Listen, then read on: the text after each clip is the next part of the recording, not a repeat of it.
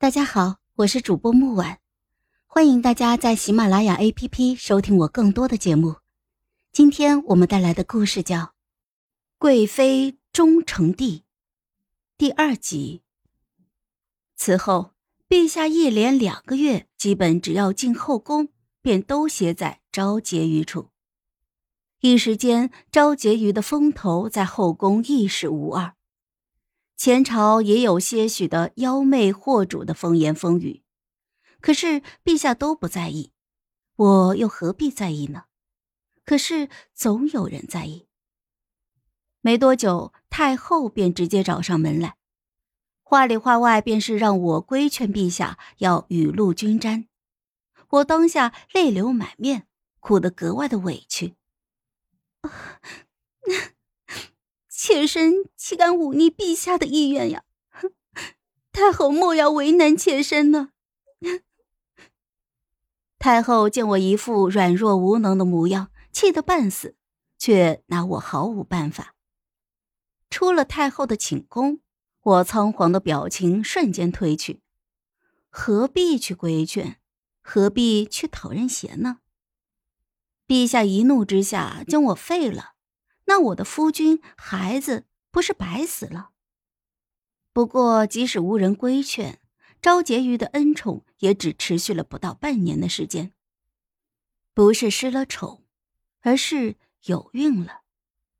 陛下十分的欣喜，许诺昭婕妤生了孩子便进嫔位。半年时间便连进三级，这份荣宠可是独一份的。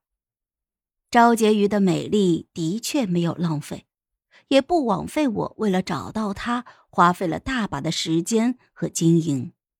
我希望她尽快让我得偿所愿。其实陛下的孩子并不多，只有四个皇子，两个公主，其中太子一直是陛下的心爱。毕竟是姐姐唯一的血脉，他自然宠爱非常。陛下刚登基，便将其封为太子。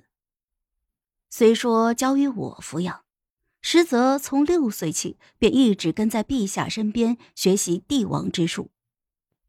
太子的教习老师，甚至是陛下亲自去请来的当世大儒。从一开始，他的地位就和其他的皇子完全不同，而如今也已经习惯，陛下便让我操持着为太子选妃。太子妃、侧妃都要是最好的人选。我是他的亲姨母，自然要十倍的用心。我将京都内地位尊贵、身份相当的小姐全部摆在了太子的面前，任其选择。他随意翻阅一二，便说：“孩儿全凭母妃做主。”我微微一笑，如此信任，不枉费我教养其二十年。我左选右选，最终落定在了两个小姐的身上，一个是慎王的侄女，宁和郡主，一个是明相的孙女。慎王手上掌着二十万兵马，明相的弟子遍布前朝，一武一文皆是位高权重。下朝之后，我便拿给陛下看，陛下斟酌了一番，称赞道。嗯，贵妃果然事事妥帖，这两个人选都不错。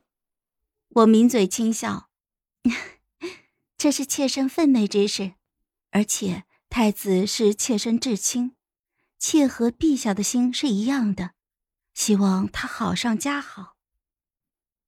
看着画像，陛下突然开口问：“只是这两位，贵妃意向哪位呀？”我看着陛下。不慌不乱地说：“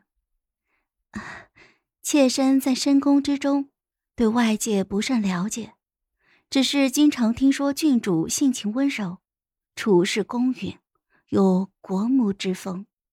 国母风范。”陛下冷笑了一声，一双眼眸注视着，仿佛在审视我话语的真假。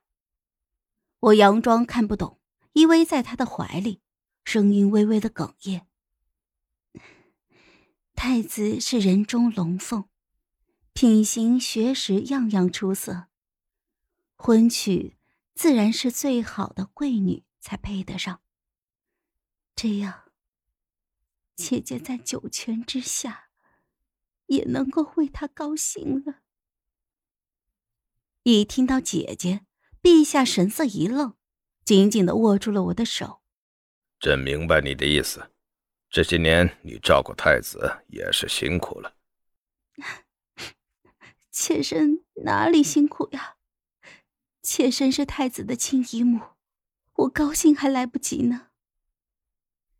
陛下静静的抱着我坐了半个时辰，不知道在想些什么，可能是在斟酌太子妃的人选，亦或是想起了和杰杰的过往。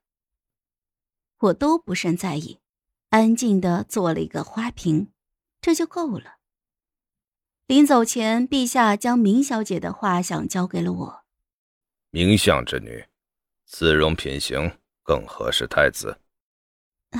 是，妾身明白。看着明小姐只能算是清秀的画像，我笑了笑。清新一边将我的发簪取下来，一边轻声说道：“娘娘，您猜的果然没错，陛下选了明家。”我面无表情的看着镜子中的自己，摇了摇头。伴君如伴虎，如果不懂陛下的心思，就算我再像姐姐，也活不到现在的。姿容品行哪里是标准？是否会威胁到皇权才是啊？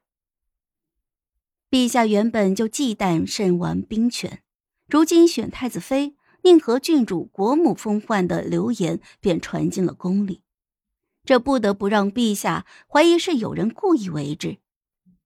陛下再疼爱太子，那也是帝王，他期待有一个拥有政治影响力的儿子，却不想看到一个有政治影响力又具备兵力的太子。他必定会选择明家的。在深宫生存，处处谨慎，才能活得长久，也才能看到最后的结局。好了，本集故事就到这儿。我们下集见，记得订阅和点赞哦！如果你有喜欢的故事，也欢迎在留言区告诉我们。